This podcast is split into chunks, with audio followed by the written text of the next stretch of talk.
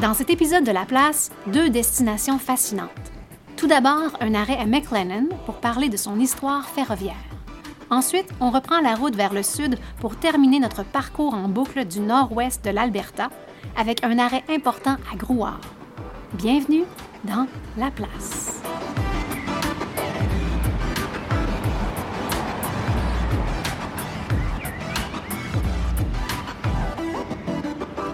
Salut l'équipe de La Place! Hey!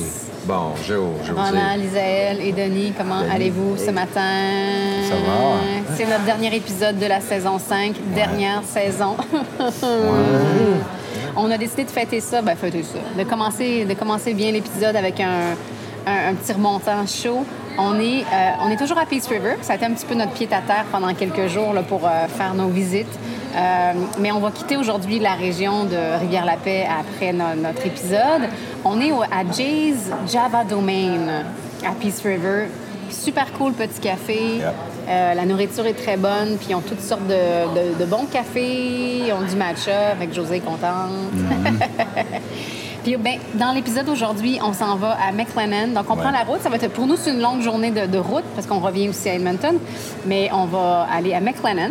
Ouais, qu'on n'a pas abordé dans l'épisode euh, Girouville-Falaire euh, Donley, mais qui a une- quand même une histoire intéressante en soi. Puis après ça, on va aller à la mission Grouard, qui est un peu le. On, on l'a mentionné beaucoup euh, dans, les, dans cette saison-ci, Grouard, mais là, on va vous en parler un petit peu plus. Évidemment, on va parler des pens- du pensionnat Oui. de Grouard. Donc, ça va être euh, très intér- intéressant et, et- et délicat à la fois et d'actualité. Ouais. Euh, et euh, un peu peut-être euh, quelques mentions à propos de Lester Slave Lake aussi, parce que c'était sur la route euh, qui menait au nord, à la région de Rivière-la-Paix. Puis ça va conclure un peu euh, notre circuit. saison, le, le circuit, voilà. Et pour ceux qui qui ont peut-être pas euh, retenu à quel point qu'on est loin d'Edmonton, on est à on est à peu près à 500 km au nord ici, Oui. donc euh, le retour, ça Même va être à peu je près. pense qu'on est comme 550. Oh, à partir d'ici, moi, je, je calculais à Ben, partir pour, de pour ce chemin de retour, parce que typiquement, quand tu montes dans le nord, pour une route plus facile et plus- un peu plus courte, tu passes par Whitecourt et Valley View, comme on a fait pour aller à Grande Ah, Prairie. puis nous, au on début. retourne, Et on euh, retourne par ce qui était le chemin avant que les gens prenaient d'habitude. C'était Slave Lake, mais c'était deux voies au lieu de quatre. Donc, euh, on prend comme un peu la vieille façon de- de- de- d'aller et retourner de On Rivière-la-Paix. part en de charrette, Ouais. là. Pas tout à fait. Pas tout à fait. Charrette de luxe, avec air climatisé. C'est ça. Après, donc, c'est même plus que 500 km. Ouais. Wow! Ça va, c'est, tout un retour. Et c'est, on, euh, il faut le dire, c'est Denis qui a conduit euh, tout le temps. C'est toujours, ben oui, c'est lui qui, qui, Oh, C'est, Qui notre, c'est notre ma- maître, à, maître à penser, notre producteur et notre chauffeur. Ouais, c'est ouais. un gars extrêmement humble. On est gâtés. On est gâtés. ouais. Bon, ben, on boit ça, puis on prend la route. Ouais. Oui.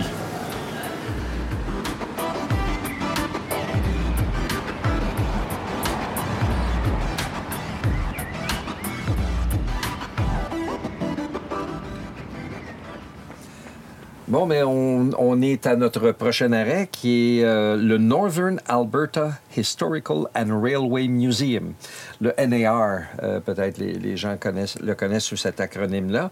Puis, euh, c'est ça, il y a plusieurs, il y a, plusieurs il y a un petit peu de va-et-vient à faire dans l'histoire de la municipalité ici de McLennan. Puis, bien, on va commencer par José. Oui, ben, donc on est vraiment sur, en tout cas sur le balcon, sur la, la galerie de l'ancienne gare euh, de Falaire, qui a été déménagée ici à McLennan parce que c'est, on a voulu centraliser un peu toutes les ressources historiques euh, avec le musée ici. Euh, il y a aussi un wagon du CN. Il y a un autre wagon un peu plus pour passagers qu'on appelle le Golden Coach, qui est aussi dans le même site. Il y a toutes sortes de fait ça des euh, hand cars ou c'est tout ça ça a toutes sortes de, de surnoms là, le jigger un pump car un pump trolley. Oui, Tu sais, on oui, voit ça dans oui, les films un c'est peu de Buster Keaton là, Oui, c'est vrai. où ils pompent un peu puis ils avancent sur la sur le chemin sur la ligne de sur les rails. Puis c'est- c'est un- c'est très joli aussi parce qu'on est à côté du lac euh, Kimiwan euh, McLennan est vraiment euh, reconnu pour être la capitale canadienne des oiseaux alors, il y a une très belle marche à faire, un, bird walk, une marche pour euh, observer les oiseaux. Il y a un centre interprétatif aussi, un beau camping apparemment euh, euh, au lac Kimiwan. Donc, c'est un peu ce qui nous entoure en ce moment. C'est ce qui caractérise quand même aussi McLennan au niveau visuel. c'est- c'est beaucoup de nature, beaucoup de sentiers euh, euh, autour euh, pour les gens qui aiment faire de la marche et de l'ornithologie. C'est quand même intéressant parce que, bon, on se dit McLennan, on sait que c'est francophone et tout, mais en fait, le musée existe ici depuis les années 80. Euh, encore un peu une initiative citoyenne, comme on l'a déjà entendu dans d'autres épisodes. Et quand on voit les, pionniers, les gens qui ont vraiment poussé pour développer ce, ce musée-là, les noms, ben, on voit Fred Napier, Napier probablement, mais George Stevenson, Pauline Gervais, Jack Gordon et Marcel Dréau. Donc, euh, on, on voit que c'est des gens de la région et il y a des francophones là-dedans. Et dans la brochure euh, du musée, euh, on voit les noms des les contacts pour les gens, si on veut appeler euh, et avoir un peu plus d'informations sur le musée. Et les noms qui sont cités sont Julien Gervais, Pinto Rondeau et Claire Tanguay. Donc, trois, euh, trois personnes avec des noms francophones. Donc, on sent qu'ils sont très, très impliqués dans, l'aspect touristique et historique de la, de la région. Le nom de Réau, c'est intéressant parce que, ben, je tout est intéressant. Mais, Oui, mais le village, Le euh, qui a village été- de Dréau, qui a été nommé après le, cure, le premier curé de Falaire, C'est qui ça. était Dréau. Ouais. Donc, ça doit, ça doit être son frère ou ça doit être de la parenté. Puis, on a men- est-ce que j'ai mentionné que la gare a été démé- déménagée? On- à- Euh, à, à quoi, 2-3 kilomètres d'ici à peu près? Donc, il- la gare, c'était la, c'était la gare de Falaire. Elle, est, Ouais. elle a été déménagée ici Ouais. en, 2010, en octobre 2019. Euh, il y a des images, il y a un reportage de CTV, si je ne m'abuse, où on la voit sur, sur la route être Wow. déplacée. Ça a fait un peu... Il y a des gens de Falaire qui n'étaient pas contents de ça, de perdre une ressource historique euh, dans, leur, euh, dans leur région. Mais euh, en tout cas, c'est sûr que de rassembler, de rapatrier un petit peu comme ça, tout... tout et c'est devenu un café maintenant. C'est pas ouvert, nous, à- à- au moment où on, s'y trouve, mais c'est un petit café. Il y a des tables de pique-nique. Euh, on peut arrêter prendre une crème glacée, euh, des choses comme ça, des petits snacks. Donc, c'est quand même un, un attrait euh, important, euh, touristique important pour euh, McLennan. Le, c'est un- une communauté dans notre axe, si on veut, du sud de Rivière-la-Paix qui va, qui s'étend, comme on a dit, de Slave Lake.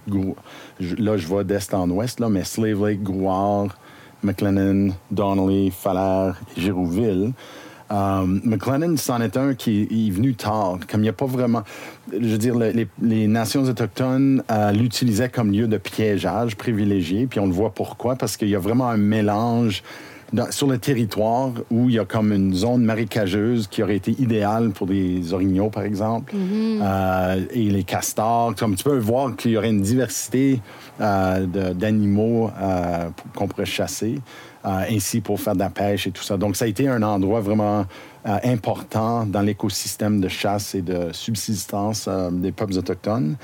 En passant, Kimiwan, le lac Kimiwan, Oui. euh, la traduction, c'est, euh, ça signifie pluie. Oui, en cri. En cri, Ouais. ouais. Donc, c'est intéressant. Ouais.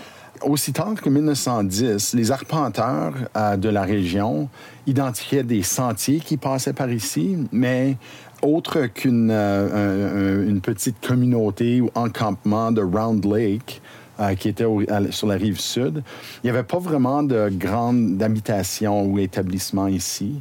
Malgré ça, en 1914, euh, le Edmonton, Dunvegan and British Columbia Railway Company, qui allait devenir éventuellement le NAR, euh, le- le choisit comme endroit. Et on va le voir quand on parle de Grouard plus tard, mais Grouard était vraiment le centre de cette région ici. Donc le choix euh, de McLennan comme lieu pour euh, la voie ferrée Ouais. a vraiment mis fin à Grouard comme village et comme euh, vraiment un centre névralgique de la région. Et c'est devenu McLennan parce que maintenant, quand on regarde les services qui sont ici, d'abord, c'est vraiment un village de chemin de fer. C'est Comme, comme vous avez dit tantôt, le- on voit que le musée est ici avec tous les artefacts et on a, en fréquentant le village, euh, il y a vraiment un gros centre de sienne ici. Ouais. Comme on a des arrêts ici et là, mais vraiment ici, c'est le lieu où, comme tout, la, tout le, le- l'aménagement et l'entretien de, de- des voies ferrées dans la région, c'est vraiment à partir de McLennan. Euh, il y a aussi euh, le manoir du lac est ici, euh, l'hôpital régional est ici. Donc, vraiment pour le- la, la région qu'on couvre pour le sud de Rivière-la-Paix, McLennan, c'est vraiment un centre imp- très important à ce niveau-là. Et justement, euh, on se demande pourquoi ça s'appelle McLennan, mais un peu comme Donley, en fait, euh, c'est la compagnie de train Edmonton-Dunvegan British Columbia Railway qui ont nommé la colonie en, en 1914 en l'honneur de John K. McLennan, qui était vice-président, secrétaire trésorier et agent d'achat du chemin de fer. Donc, c'est oui, Les, on les voit que paroisses et missions, c'est les prêtres. ouais. Puis les villages, c'est les, Les villages près du les- chemin les de fer, employés du chemin de fer. Alors, en plus euh, de tout ce qui a trait au, au chemin de fer et au train et tout ça McLennan, il y a aussi un autre euh, euh, truc historique intéressant. C'est assez anecdotique, mais ça m'a fait découvrir un personnage que vous, vous connaissiez plus que moi. Mais il y a apparemment aussi en ville, mais on ne l'a pas trouvé encore. C'est la réplique de l'avion de Wap May. Donc, c'est une réplique, évidemment. Et l'anecdote en lien avec McLennan et, et Wap May, qui est un pilote, qui est un aviateur, Wap May, euh, c'est que lui et Vic Horner euh, volaient pour aller ravitailler un village autochtone dans le nord en plein hiver. Et le 2 janvier 1929, à 16h55, ils ont dû faire un arrêt euh, d'urgence à cause du froid. Ils ne pouvaient plus voler vraiment, ça gelait, ça gelait trop. Et euh, par télégraphe, ils ont averti les résidents de McLennan que la- l'avion allait atterrir et les gens ont déblayé et tracé une piste d'atterrissage sur la glace, sur le lac. pour l'atterrissage de Wapmay et de son avion. Et ça s'est bien passé. C'est un pilote hors pair. Là. Denis a quelques, quelques notes biographiques à son sujet. Et ils ont accueilli les deux pilotes avec un bon repas chaud. Ils ont passé la nuit ici. Euh, et, et bon, pour les gens de la, de la place, ça a été comme un événement, quelque chose de, de quand même euh, mémorable.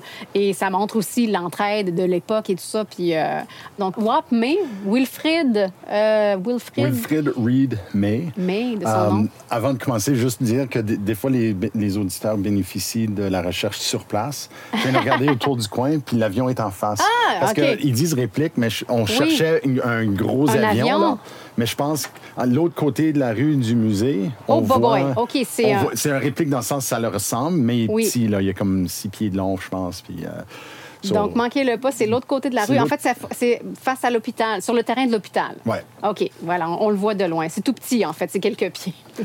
Je veux juste mentionner Wapmay, juste parce que c'est un, Ouais. un personnage. moi, Je l'ai, moi non plus, je connaissais pas beaucoup là-dessus jusqu'à ce que je côtoie les gens du musée d'aviation à Edmonton. Ouais. Et puis, euh, c'est quand même un aviateur de la Première Guerre mondiale. Il a fait partie de l'équipage qui a descendu de Red Baron, euh, qui était euh, un, un ennemi qui a descendu énormément d'avions du côté des Alliés pendant la Première Guerre mondiale.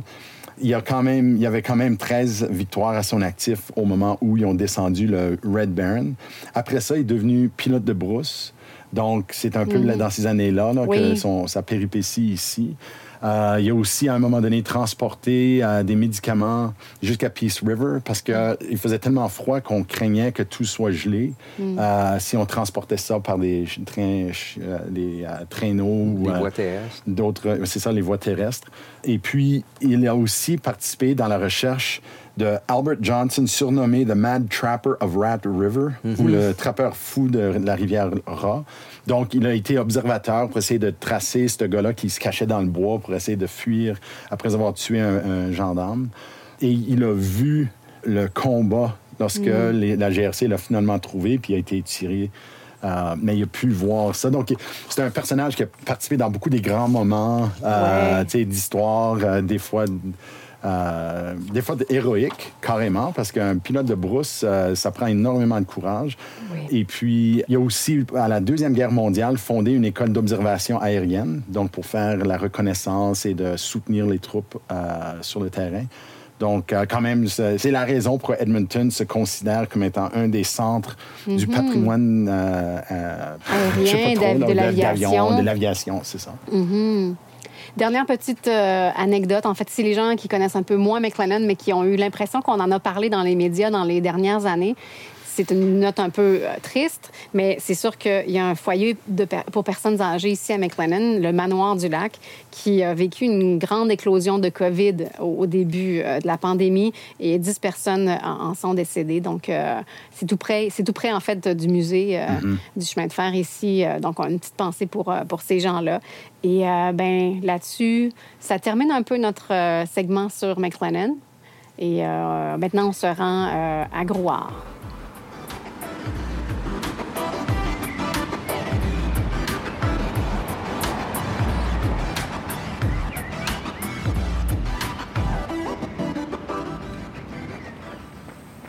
On a quitté McLennan, on a pris la route et on s'est rendu à Grouard.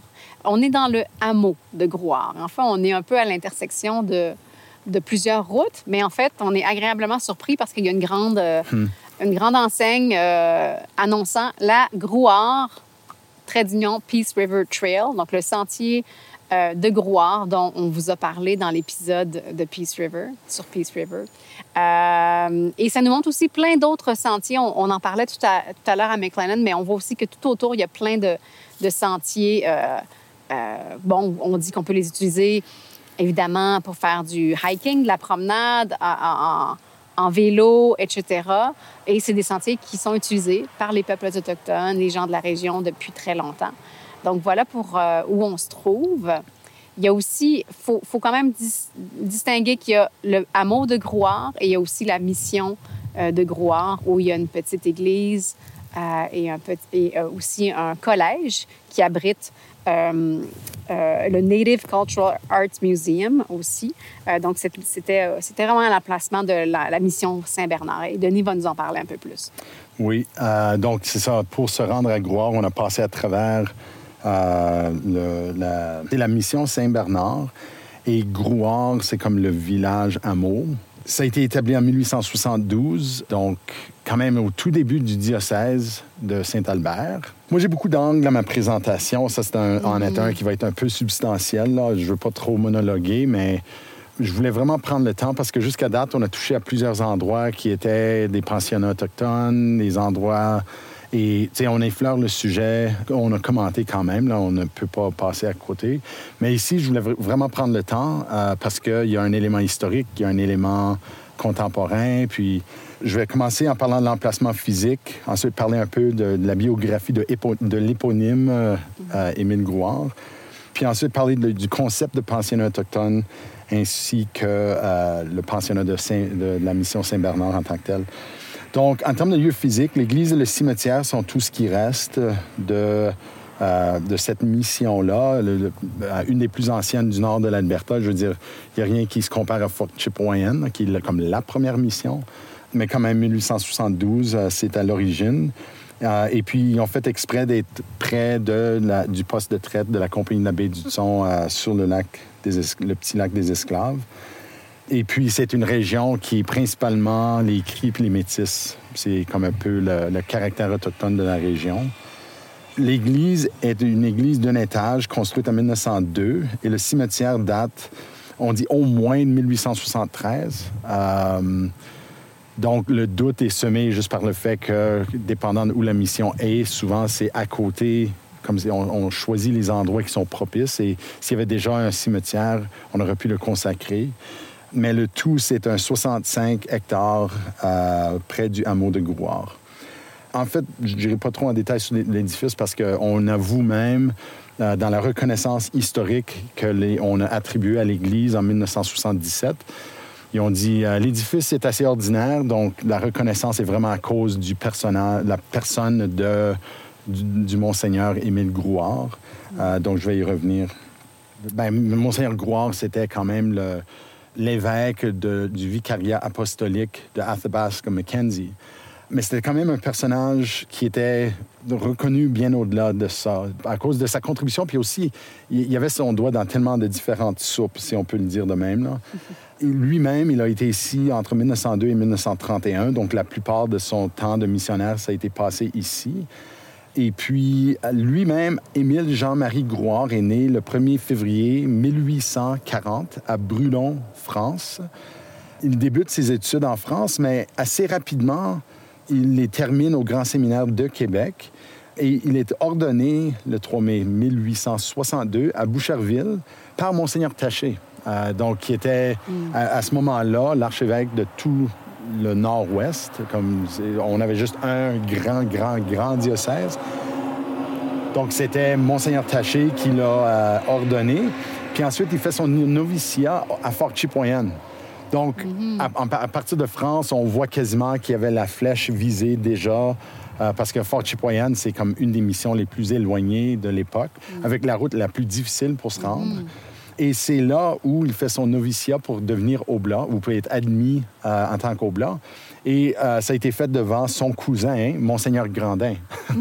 Donc, on peut imaginer que le petit Grouard, euh, petit Émile, au pied de, Vital Justin Grandin, et entendre toutes les histoires d'aventure qui vivaient dans le Nord-Ouest et qu'il l'aurait probablement recruté assez jeune, parce qu'à 23 ans, il avait déjà fini toute son ordonnance, il était oblat et déjà un missionnaire dans le Nord-Ouest. Il a poussé sa barbe vraiment longue. Donc, quand tu regardes les, les photos des missionnaires, cherche la barbe, puis tu as trouvé Monseigneur Grouard. Et la raison qu'il a fait ça, c'est que, dit-il, c'est parce que cela faisait paraître plus vieux et plus sage aux yeux des peuples autochtones auprès des- desquels il faisait la mission. Donc, il se croyait plus euh, autoritaire et plus euh, euh, respecté en ayant la barbe longue. Il était un linguiste habile et c'est une caractéristique de plusieurs des oblats, plusieurs des missionnaires à l'époque. C'est, euh, on les a même envoyés dans l'Ouest avec un mandat d'apprendre la langue des gens auprès de qui on faisait la mission. Donc lui, par sa- dans sa première année, par le temps que la Semaine sainte était venue, il a fait son premier sermon et il l'a fait en montagnais sans interprète. Euh, donc une langue atapascane. Et euh, donc, il a appris assez rapidement et assez euh, substantiellement qu'il a pu prononcer un sermon au complet euh, dans la langue. Il a eu dix ans comme ils font, euh, où il a circulé d'une mission à l'autre, donc il a vraiment appris toute la, la grande région, jusqu'en 1874, euh, lorsqu'il perd sa voix. Et c'est tellement grave qu'on le renvoie en France pour se faire soigner. Et ça a pris deux ans. Donc, c'est pas avant 1876 que finalement il est en forme pour revenir.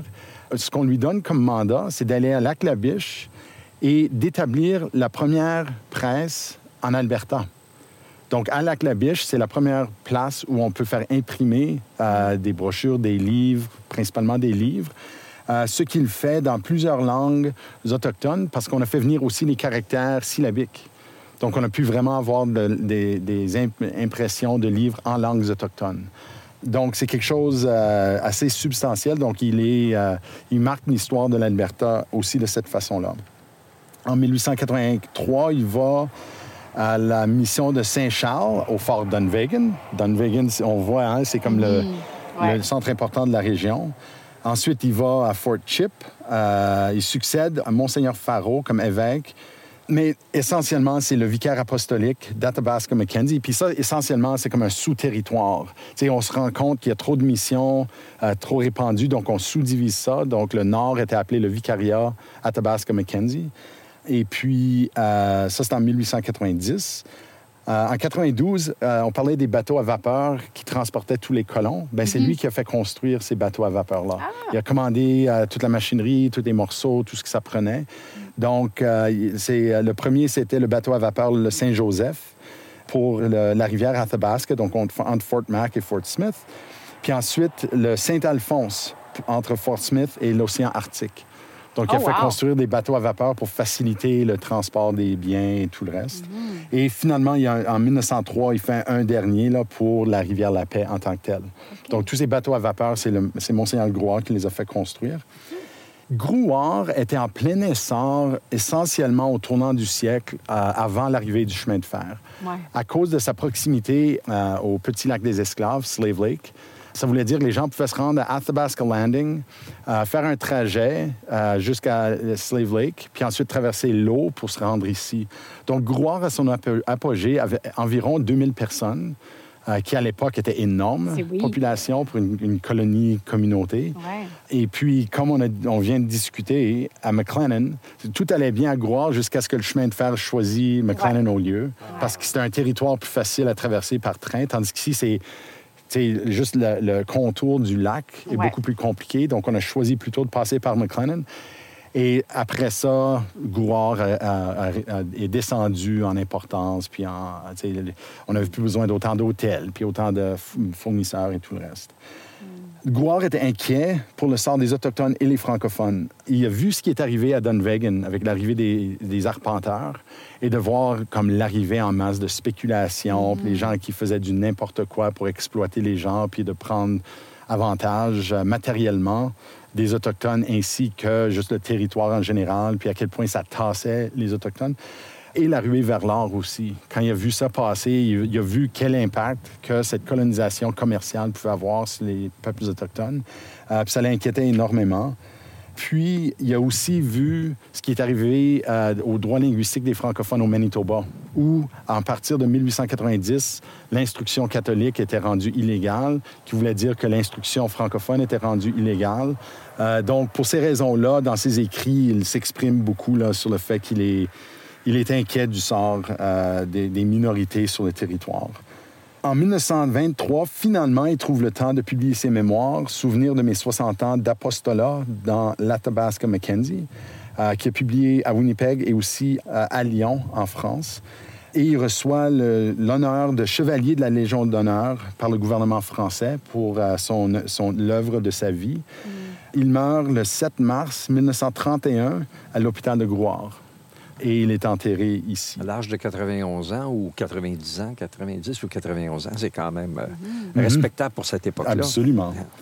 Note intéressant, euh, était un musicien et un peintre accompli. Donc, chaque place où il est allé, donc par exemple, euh, Fort Fort Vermilion, puis la mission Saint-Bernard, ces églises-là, on dit que les édifices sont comme standard, la moyenne.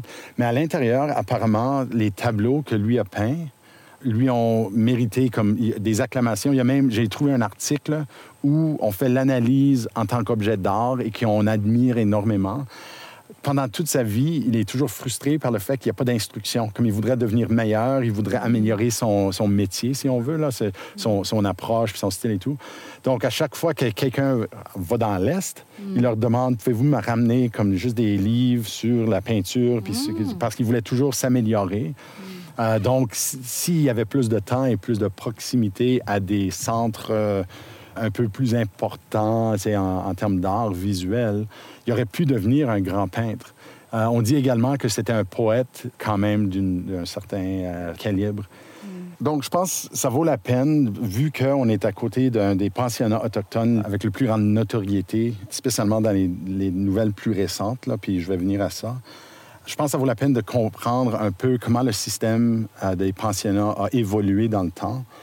Donc, la durée du régime des pensionnats autochtones était d'environ un peu plus de 150 ans. Pendant cette période-là, 150 000 enfants de Première Nation, Inuit et de la nation métisse ont fréquenté ces pensionnats à travers le Canada, mais c'est un système vraiment implanté avec énormément de vigueur, si on veut, dans les territoires des traités numérotés. Le premier au Canada est ouvert en 1831 euh, ça, c'est le premier pensionnat euh, administré par l'Église en tant que tel.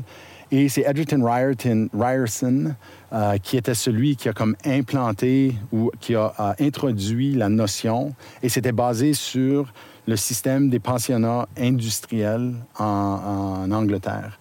Parce que là, ce qu'on faisait, c'est qu'on ramassait les enfants, puis on les montrait comment être minier de charbon, puis mm. comment travailler dans les industries nécessaires dans la révolution industrielle et donc, on se disait, ben, tant qu'il y a des orphelins, c'est aussi bien de les mettre à l'ouvrage. Donc, on les montrait comment faire des métiers, puis on les mettait dans ces métiers-là. Mm. C'était avec une indifférence quand même assez élevée parce qu'il y avait beaucoup d'enfants qui étaient morts. Euh, et puis, on les mettait au travail dans des conditions très dangereuses. Mais c'était dans le contexte de pensionnat industriel en Angleterre. Donc, c'est Ryerson qui amène ça au Canada et ça débute en Ontario.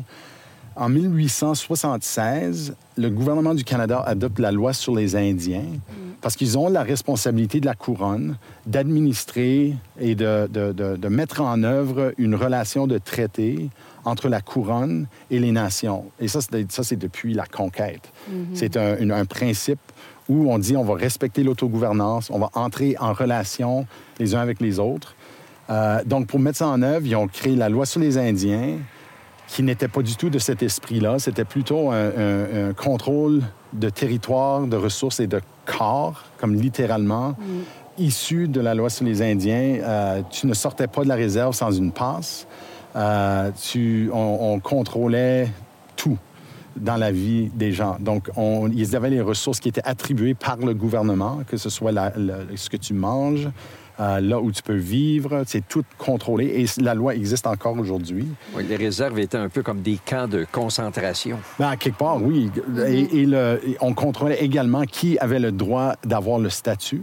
Donc, le gouvernement disait, toi, tu es un Indien. Et c'est pour ça rais- le mot Indien survit toujours, parce que dans la loi, c'est un statut et ça te détermine ce à quoi tu as le droit et ce à quoi tu n'as pas accès. Donc, jusqu'aujourd'hui, c'est encore contrôlé par le, le système juridique canadien, là, qui a le statut et qui ne l'a pas. Donc, à partir de 1883, euh, c'est le moment où on crée dans la, la- la loi canadienne le concept de pensionnat autochtone.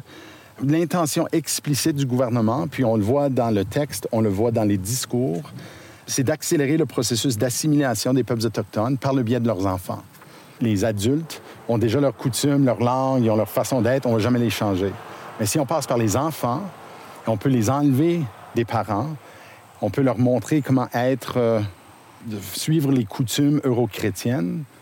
Là, ils vont être plus faciles à assimiler à la société blanche. C'est comme ça qu'on le disait. Le gouvernement du Canada fixait l'orientation.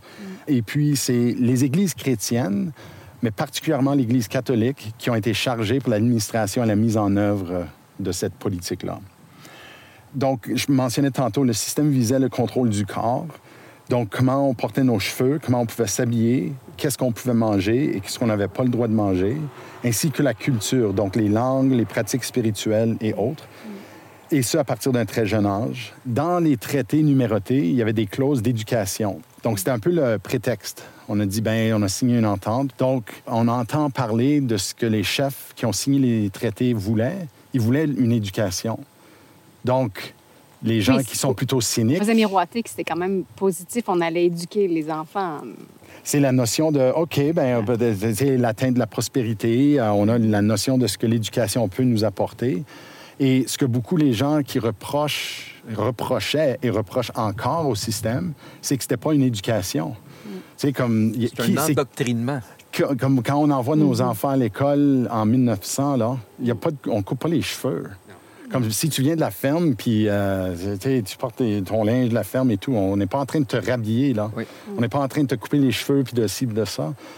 Donc, c'est comme, on va bien au-delà de la notion d'éducation. Et quand on dit éducation, on s'attend à 1, 2, 3, ABC. On s'attend pas à ce que ce soit, euh, c'est ça, un contrôle corporel et culturel aussi important.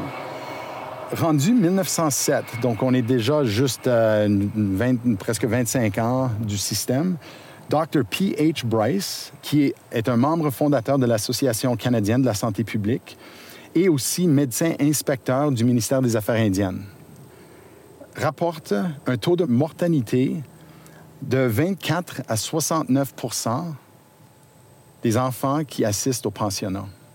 Wow. Donc, entre un quart et deux tiers des enfants, soit au pensionnat ou peu après euh, leur temps euh, physiquement à un pensionnat, meurent.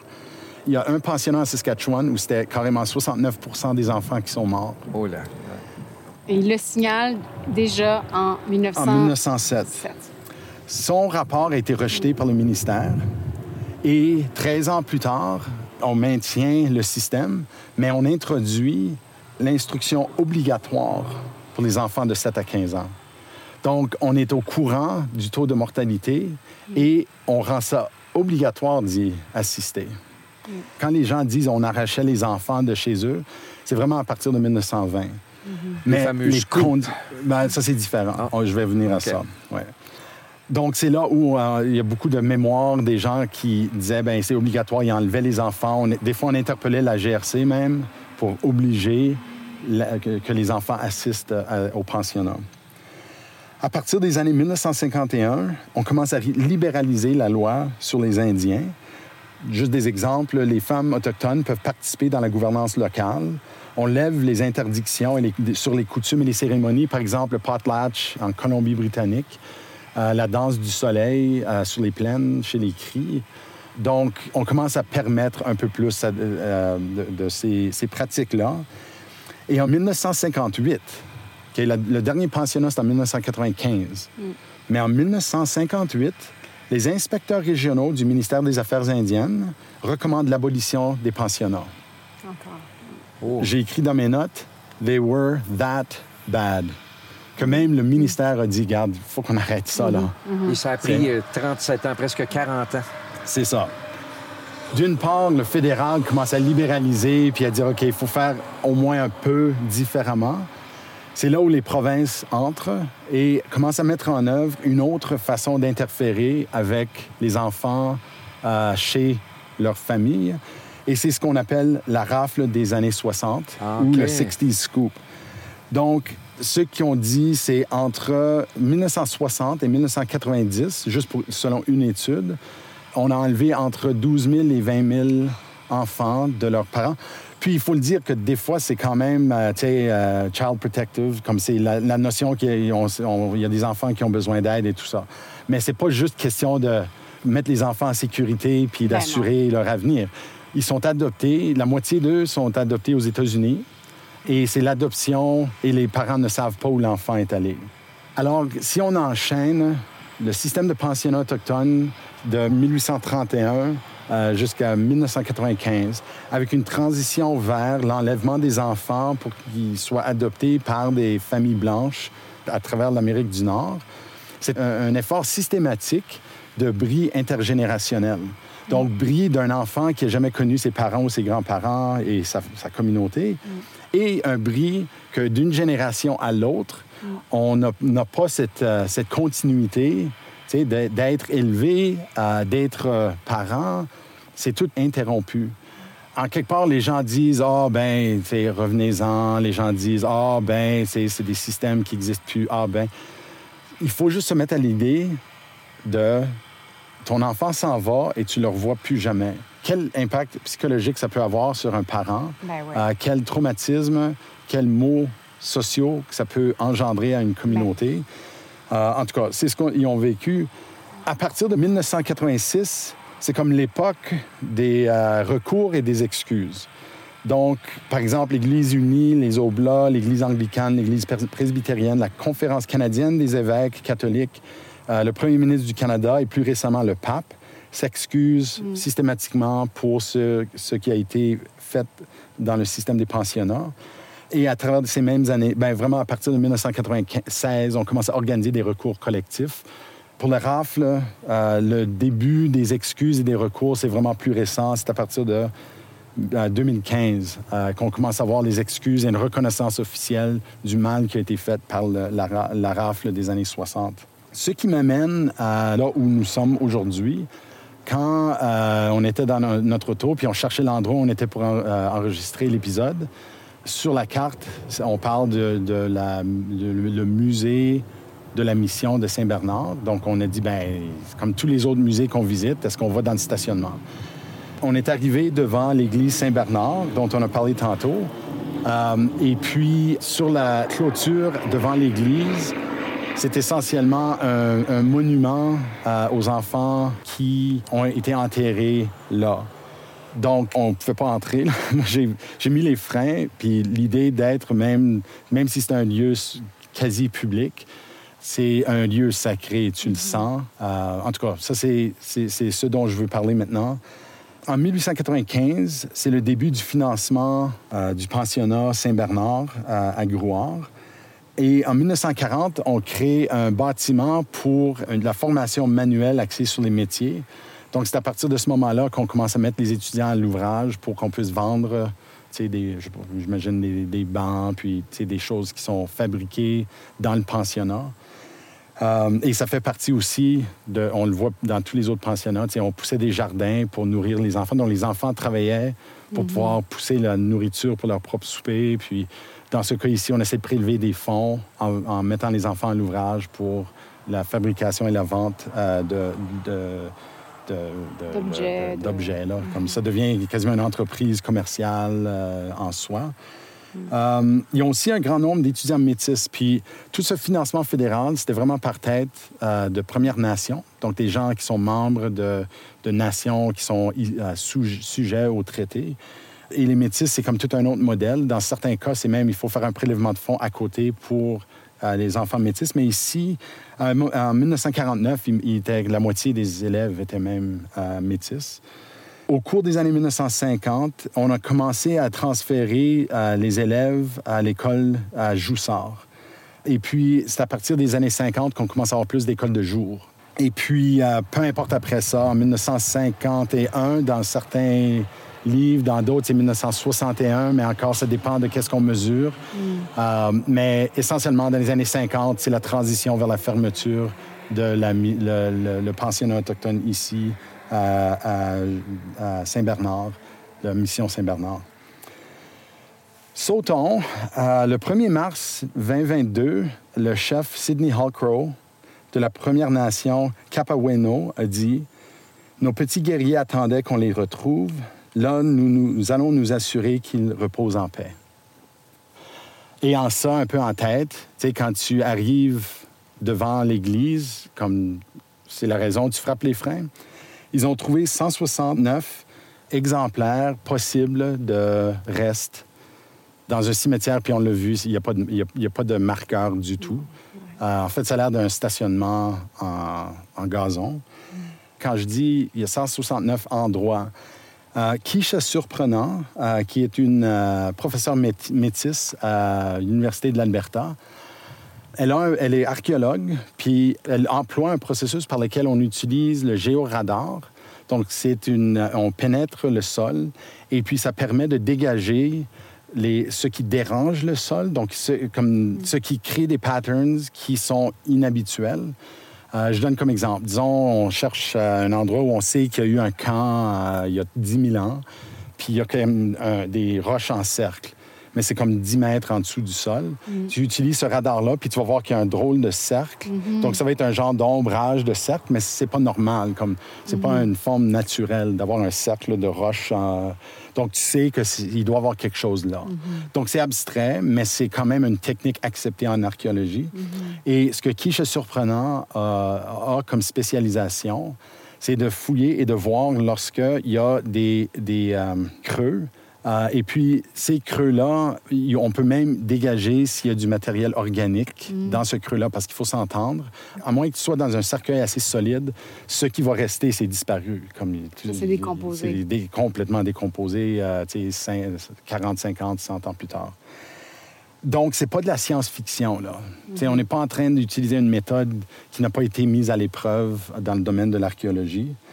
Donc, euh, c'est Dr. Surprenant qui est venu ici. Et puis, le 1er mars, on a annoncé les résultats préliminaires. Et je dis bien préliminaires parce qu'elle-même a dit, tu sais, c'est le début du processus, là. Ouais. Comme tout ce que je peux vous dire, c'est que, comme cordé en rangée, je trouve un pattern de comme, tu sais, quelques pieds par un ou deux pieds de creux euh, avec du matériel organique. C'est- Donc, il faut faire d'autres recherches scientifiques et archivistiques et autres pour voir de quoi il s'agit. Et de, de quoi il s'agit sur ce site-là, c'est qu'on a trouvé 115 euh, de ces creux-là à l'intérieur du cimetière. On a aussi trouvé 54 à l'extérieur du cimetière, euh, près de l'église, près d'un ancien couvent et près d'une cave à légumes. Donc, on n'est pas resté assez longtemps pour examiner exactement où chacun de ces édifices se trouvait, mais c'était effectivement donc 115 à l'intérieur du cimetière et un autre 54 à l'extérieur du cimetière. Il, euh, ça, va se poursuivre. Euh, la nation Capaweno euh, est engagée, évidemment, fortement engagée dans le processus. Je dois dire aussi que j'ai suivi la conférence de presse qui est disponible sur YouTube et qui est surprenant qui dit c'était quelque chose d'avoir trouvé les 54 parce que c'est exactement où il y a une aînée qui a dit il y a des enfants enterrés ici. Elle, elle savait parce qu'elle Elle, elle était, elle était au pensionnat. C'est ça. Et elle a observé directement qu'elle a dit ici dedans là, Ouais. on sait qu'il y a du monde qui ont été enterrés. Et puis, euh, ils l'ont confirmé avec cette technique de géoradar qu'il y a quelque chose. Elle-même, surpre- Madame Surprenant a dit elle-même, là, comme il ne faut pas trop projeter, mais je peux vous dire qu'il y a quelque chose ici qui mérite une fouille plus loin. C'est une histoire dérangeante. Euh, mais le fait d'avoir des, euh, comme cette aînée-là, le, le fait d'avoir des, euh, Témoignage. des, des témoignages de, de personnes vivantes, ça, ça apporte du poids, ça, en plus. Là. En fait, ce qui était, euh, je ne l'ai pas dit, mais ce qui était émotif dans la conférence de presse, c'est qu'en fait, elle est décédée Donc, ils ont dit, c'est dommage que cette dame qui disait, il y a, quelque pouvait chose pas ici. là, témoigner. on pouvait Ouais. pas y dire, on, on les a trouvés. Sais, Ah, comme- anyway, oui, j'ai oui. manqué cette bout- ce bout-là, Oui. mais je me souviens maintenant, comme le chef en particulier, c'était c'était- c'était- c'était vraiment émotionnel. Donc, ça, c'est l'histoire. C'est une histoire à suivre, mais c'est une histoire qui se propage partout. Là. Le- Je veux dire, toute cette vague de fouilles, même si c'est juste à la surface, euh, et le- c'est vraiment... C'est quelque chose que les gens savaient déjà. C'est dans les archives même. Comme on- si on retourne dans les archives, on voit des- les registres de, de- des sépultures, puis on inscrit beaucoup des morts. Ils n'ont pas, tout été documentés encore. là, comme- C'est pour ça que je dis, des découvertes comme ça exigent d'autres recherches scientifiques et archivistiques, Ouais. parce que ça se peut que c'est documenté en quelque part. Ouais. Mais je reviens à ce que je disais tantôt. Quand tu envoies ton enfant pour des semaines, des mois à l'école, puis on les revoit plus jamais, euh, et que ce traumatisme demeure parce qu'on n'a jamais eu une réponse, bien, on est peut-être au début d'une époque où, pour les gens qui n'ont pas eu ces réponses-là, on peut les fournir. L'autre chose aussi, c'est ces terrains-là, puis on l'a vécu ensemble, euh, c'est des endroits sacrés, là. Puis il faut, faut qu'on repense l'espace Ouais. pour pouvoir retourner à les sacrer, c'est à les rendre des endroits Rendre où hommage. on fait pas juste stationner nos autos, qui aurait faci- facilement pu arriver tantôt si on n'était pas au courant. tu sais. Mais c'est, mais c'est drôle, quand on est arrivé là-bas, on avait tous un petit peu ce sentiment d'urgence-là de, de, de se repositionner ailleurs. Ouais. Moi-même, je regardais autour. Quand on est rentré effectivement sur le... presque rentré sur le terrain, là, toi, tu as eu un instant, un peu de réflexion. On a tous eu un petit peu de recul face à ça. Puis après ça, moi, je me suis, euh, je me suis surpris à regarder autour, voir s'il y a des gens qui nous examinaient à ce moment-là de faire ça, euh, en train de faire ça. Vous- Puis c'est bizarre parce qu'on n'est pas, euh, c'est pas, c'est pas nous autres ça. là. Ouais. Donc on est arrivé là, puis évidemment transporté un peu par les nouvelles euh, qu'on, qu'on- qu'on entend depuis quelques années. Mais moi, ça m'a fait, ça j'ai, j'ai eu un soubresaut assez important aussi. Mm-hmm. Oui.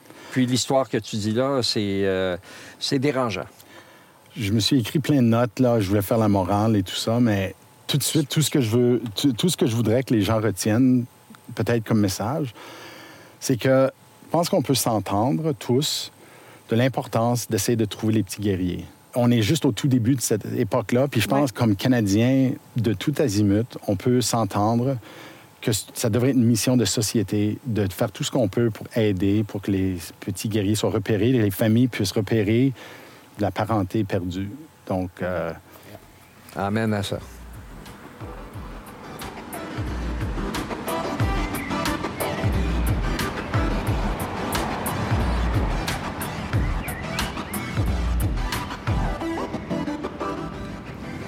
On a quitté Grouard, on a pris la route et on est maintenant à Shaws Point Resort, sur le bord du lac euh, Lesser Slave Lake, le petit lac des esclaves albertains, parce qu'il y en a d'autres des lacs des esclaves au Canada. Euh, et on est dans un petit casse-croûte sur le bord de l'eau, une petite marina. C'est vraiment beau. On finit donc l'épisode. Euh, McLennan Grouard euh, sur cette note. Mais on finit aussi la saison et on finit la série euh, La Place. Et là, la nourriture s'en vient. On, a, on, on se garde ce midi. On vous avoue qu'on est, euh, on est dans le burger frites euh, ce midi. et ça vient d'arriver. Merci. Thank you. Et euh, donc voilà, un peu un retour sur. euh, on fera pas un retour sur la sur la sur la série, euh, sur toute non. toutes les saisons. On vous prépare un épisode bonus qu'on va faire plus tard, où on va peut-être vous donner des, des behind the scenes, des anecdotes, nos moments préférés, nos coups de cœur. Donc, euh, suivez ça. Euh, mais Denis veut quand même lancer peut-être un Ouais. petit... euh, Moi, moi, étant quelqu'un qui écoute beaucoup les podcasts, et j'en suis un que mes, mes sé- séries préférées, aussitôt que ça sort, j'écoute. ouais. Et je sais comment ça marche, puis je connais la dynamique. Donc, je sais que quelqu'un qui s'est rendu jusqu'aujourd'hui et qui sont en train d'écouter parce que c'est sorti il y a quelques minutes ou peut-être une couple d'heures, Ouais. euh, que cette personne-là a vraiment été du début jusqu'à la fin. Moi, ce que j'aimerais, c'est de lancer un, un genre de récompense à cette personne-là. Vous m- je sais que vous m'écoutez en ce moment. J'aimerais que vous euh, me contactez soit à- par courriel à direction shfa.ca ou par téléphone au 587-986-2342 ou par n'importe quel de nos médias sociaux, que ce soit Facebook, Instagram ou Twitter. Et puis, on utilise arrobas histoireab ou at histoireab. Et la première personne qui me- m'envoie un message, euh, il y a un prix qui vous attend. Euh, et c'est parce que vous étiez le persévérant ou la Mhm, le persévérante, fidèle, le plus fidèle. fidèle, là, qui saute dans l'épisode aussitôt que ça sort. Donc, euh, le concours va se terminer, puis je ne sais pas quel- dans quel mois ça va sortir, mais le concours termine le mois de diffusion de cet épisode-ci. Euh, et j'ai hâte d'avoir de vos nouvelles. Et on se retrouve dans l'épisode bonus pour faire nos, nos adieux. Euh, on n'avait pas le goût de se dire au revoir complètement euh, Ben, aujourd'hui. puis c'est difficile dans un épisode. Si quelqu'un dit, ben c'est pas l'épisode que j'écoute, mais il manque toute la finale de Voilà. toute la série, là. So, on va faire un épisode spécial juste pour ça. OK, ben bon appétit. Puis salut tout le monde. Salut! Vous venez d'entendre le dernier épisode consacré à notre grande tournée de la région du nord-ouest de l'Alberta. Mais ce n'est pas encore tout à fait fini. Pour conclure la cinquième et dernière saison du podcast La Place, nous vous préparons un épisode bonus où nous partagerons avec vous nos meilleures anecdotes, nos grands coups de cœur et nos souhaits pour l'avenir de toutes ces belles places que nous avons visitées au fil des saisons. À très bientôt dans La Place.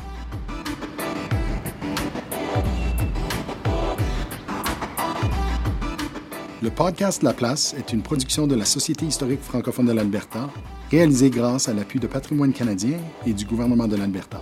Les co-réalisateurs de La Place sont José Thibault et Ronald Tremblay. Le sonorisateur, monteur et génie des technologies en chef est Isaël Huard.